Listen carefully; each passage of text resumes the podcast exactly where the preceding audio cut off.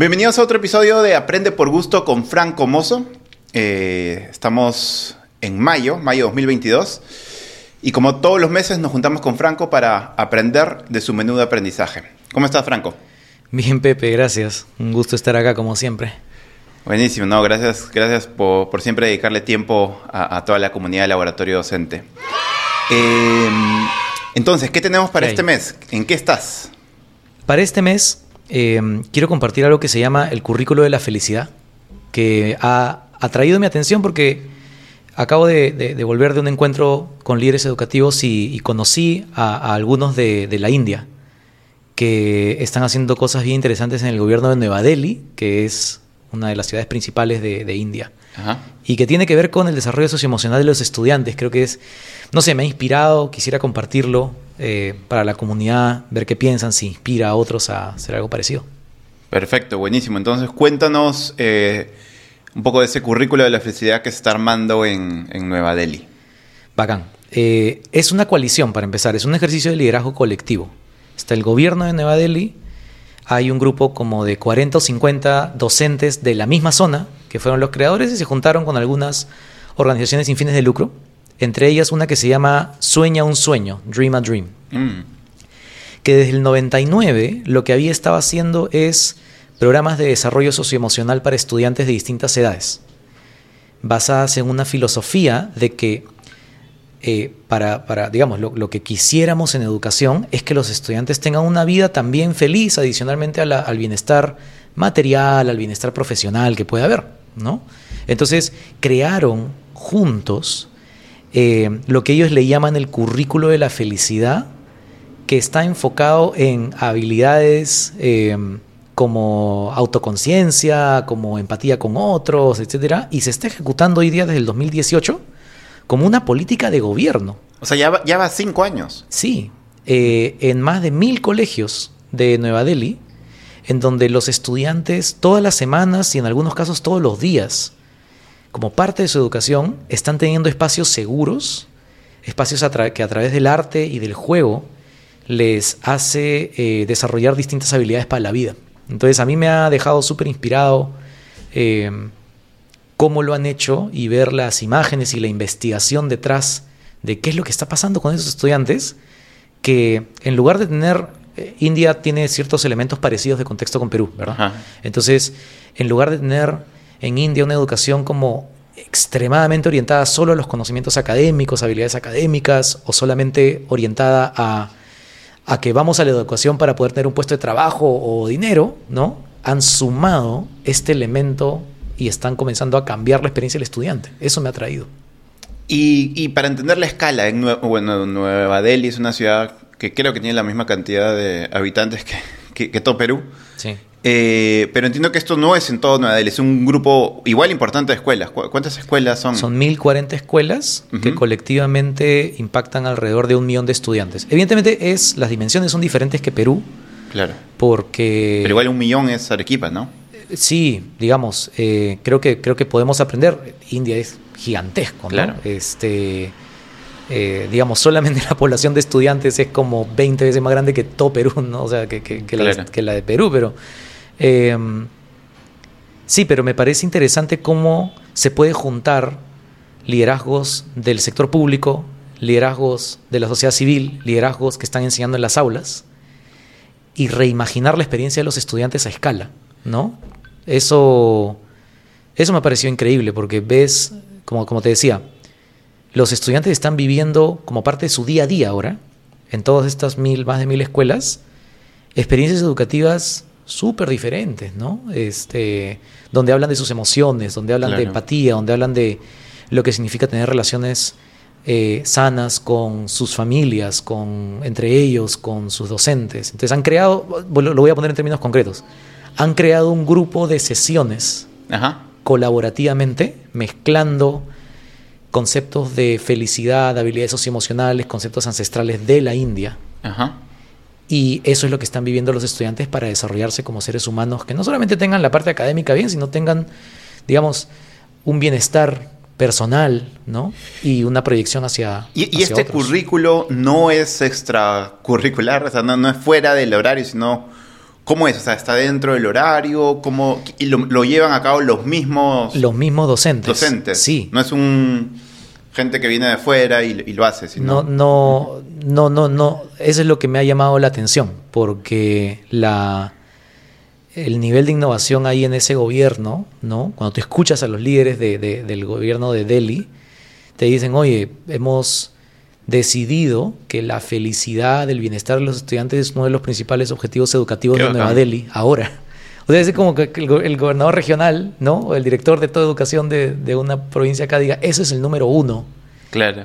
o dos o tres, o sea, como le han subido el nivel de importancia y lo han insertado en el horario escolar. Entonces ahora es un tipo de experiencia que todos los estudiantes de las escuelas viven. Veo que estás disfrutando este contenido, así que te invitamos a suscribirte a nuestro canal de YouTube. No olvides también activar la campanita para que no te pierdas ninguno de nuestros episodios. Seguimos.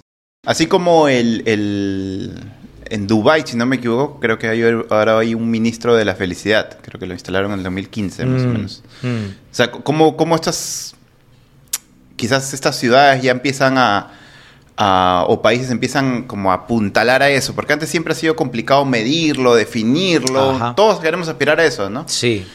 Eh, Pero, ¿sabes? Creo que eh, a, mí, a mí me parece un tipo de caso que jaló mi atención porque tiene todos estos componentes que hablábamos hace unos episodios de liderazgo colectivo, ¿no? Claro. O sea, eh, las, las ONGs que estaban involucradas sí tenían estos programas fuera de la escuela, antes. Mm. ¿no?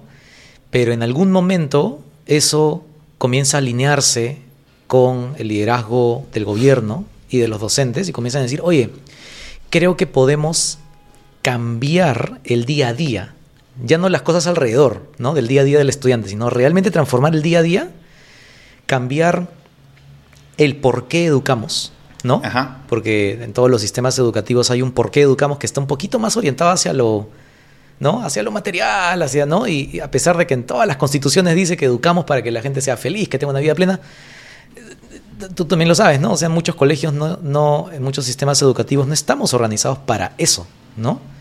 Y la gente dice, lo socioemocional es importante, pero al mismo tiempo también dice, lo vemos transversalmente, ¿no? Lo vemos en todo momento. Que a veces Y- y- significa que... Que no, pues, que no claro, veces, a veces significa que no, que no, que el estudiante no lo termina de vivir, ¿no?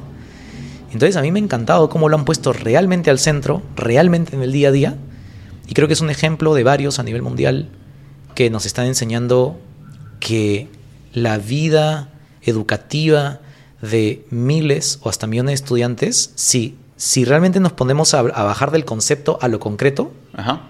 sí se puede transformar parte de la experiencia del estudiante hacia lo que queremos. Que yo he visto los testimonios, he visto la investigación y de verdad que ves estudiantes en India, ¿no? Ajá. A lo largo de culturas, de religiones que hay en Nueva Delhi, experimentando un tipo de educación que les pone en contacto con sus emociones, que les pone en contacto con su yo más empático, eh, que les pone en contacto con tener un propósito. Muchas de las cosas que millones de estudiantes no tienen, o ni siquiera se les pone sobre la mesa en la educación hoy día. Claro, el, el capítulo pasado, el mes pasado, nos contaba sobre Huelgayoc en el contenido extra. Eh, ahí nos decías que todos se habían alineado, hazme acordar, para hacia una sola meta que era cuál. El desarrollo socioemocional de estudiantes en temas de identificación de emociones, autorregulación, empatía, solución de conflictos, comunicación asertiva. Entonces, pues, eh, digamos, Digo- digamos, es como, como que ya están es como si estuviésemos a- tratando de arrancar Claro, en ajá. la UGEL Hualgayoc y Cajamarca. la primera fase. Ajá, el, un caso parecido, ojalá, al de Nueva Delhi, que ellos arrancaron hace unos años, lanzaron la iniciativa concreta en el 2018, que es realmente hacer el giro del, del horario escolar. El, el empoderamiento de un grupo de docentes, eh, la construcción contextualizada de un grupo de sesiones para todas las edades que nutran estas, esta nueva experiencia y ya tienen algunos años, de hecho con investigación detrás, ¿no? Eh, hay una parte de, de- de este caso que también me interesa mucho compartir, que es qué pasó con la investigación. Ahí básicamente, lo voy a decir corto, A ver. Trabajaron con investigadores para encontrar una manera de poder observar el progreso en estas habilidades. Ah, qué interesante. Identificar emociones, compartir con otros, empatía, resolver problemas, resolución de conflictos, etc. Y han desarrollado una serie de estudios donde podemos, digamos, comparar qué pasa con estudiantes de Nueva Delhi que realmente experimentan este, esta, este currículo y estudiantes que no. Y sí están acumulando literatura de que efectivamente la exposición de estudiantes a tipos de actividades como parte de su día a día, que les ponen en contacto consigo mismos, con otros, con empatía, con compasión, con identificación de emociones, etcétera, lo que, lo que decimos en concreto que es aprendizaje socioemocional, realmente tiene un impacto en ellos, en cómo son, ¿no? Y estas habilidades sí predicen eh, el florecimiento de la vida de un ser humano. ¿no? Claro, claro, claro. No, buenísimo. Eh, entonces, Guadalupe está en camino, ¿o no? Ojalá. Eh, estamos conversando con la UGEL Guayo, con la UGEL Cajamarca, y eh, vamos a ver si en alguna otra región, quizás de la Amazonía, también surge algún, sí, algún, algún esfuerzo parecido. Yo creo que es urgente y creo que es una... eh, Yo lo he vivido, yo lo, yo lo vivo con estudiantes, el poder transformativo que tiene que parte de su educación desarrolle su salud socioemocional, lo he visto, Ajá. eh, y lo lideramos también desde Enseña, y creo que es un derecho que todos deberían vivir, todos los estudiantes, no deberían estar solamente preguntándoles si sacó A, D o B o C, o, o, este, si cumple con tal categoría de, de- de tal examen, etcétera, ¿no? Sino espacios seguros donde todos puedan florecer, básicamente. Mm. Y creo que sí hay una oportunidad, porque muchos gobiernos regionales están tratando de incorporar en sus planes estos otros resultados educativos que Mm. también son relevantes para la vida de un ser humano. ¿no?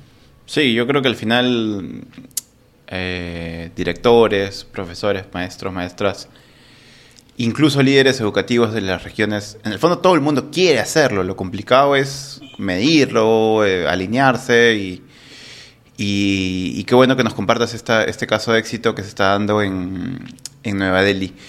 Eh, pásanos el, el- el link quizás del- de la investigación y lo ponemos en, en la cajita de descripciones. Fenomenal. Ya, Encantado. para compartirlo. Buenísimo. Eso fue entonces eh, la edición de mayo de Aprende por Gusto con Franco Mozo. Franco, ¿algo más para cerrar? No, eh, súper comprometido con este tema de verdad. Creo que un llamado a que, eh, digamos, en la comunidad de laboratorio, docente y en el Perú nos sigamos informando sobre cómo pasar a la acción en esto. Creo que eso es importante. Buenísimo. Muchísimas gracias nuevamente. A ti. Gracias a todos. Nos vemos en un mes. Y no se pierdan el contenido extra que viene dentro de algunos días. Cuídense. Chao.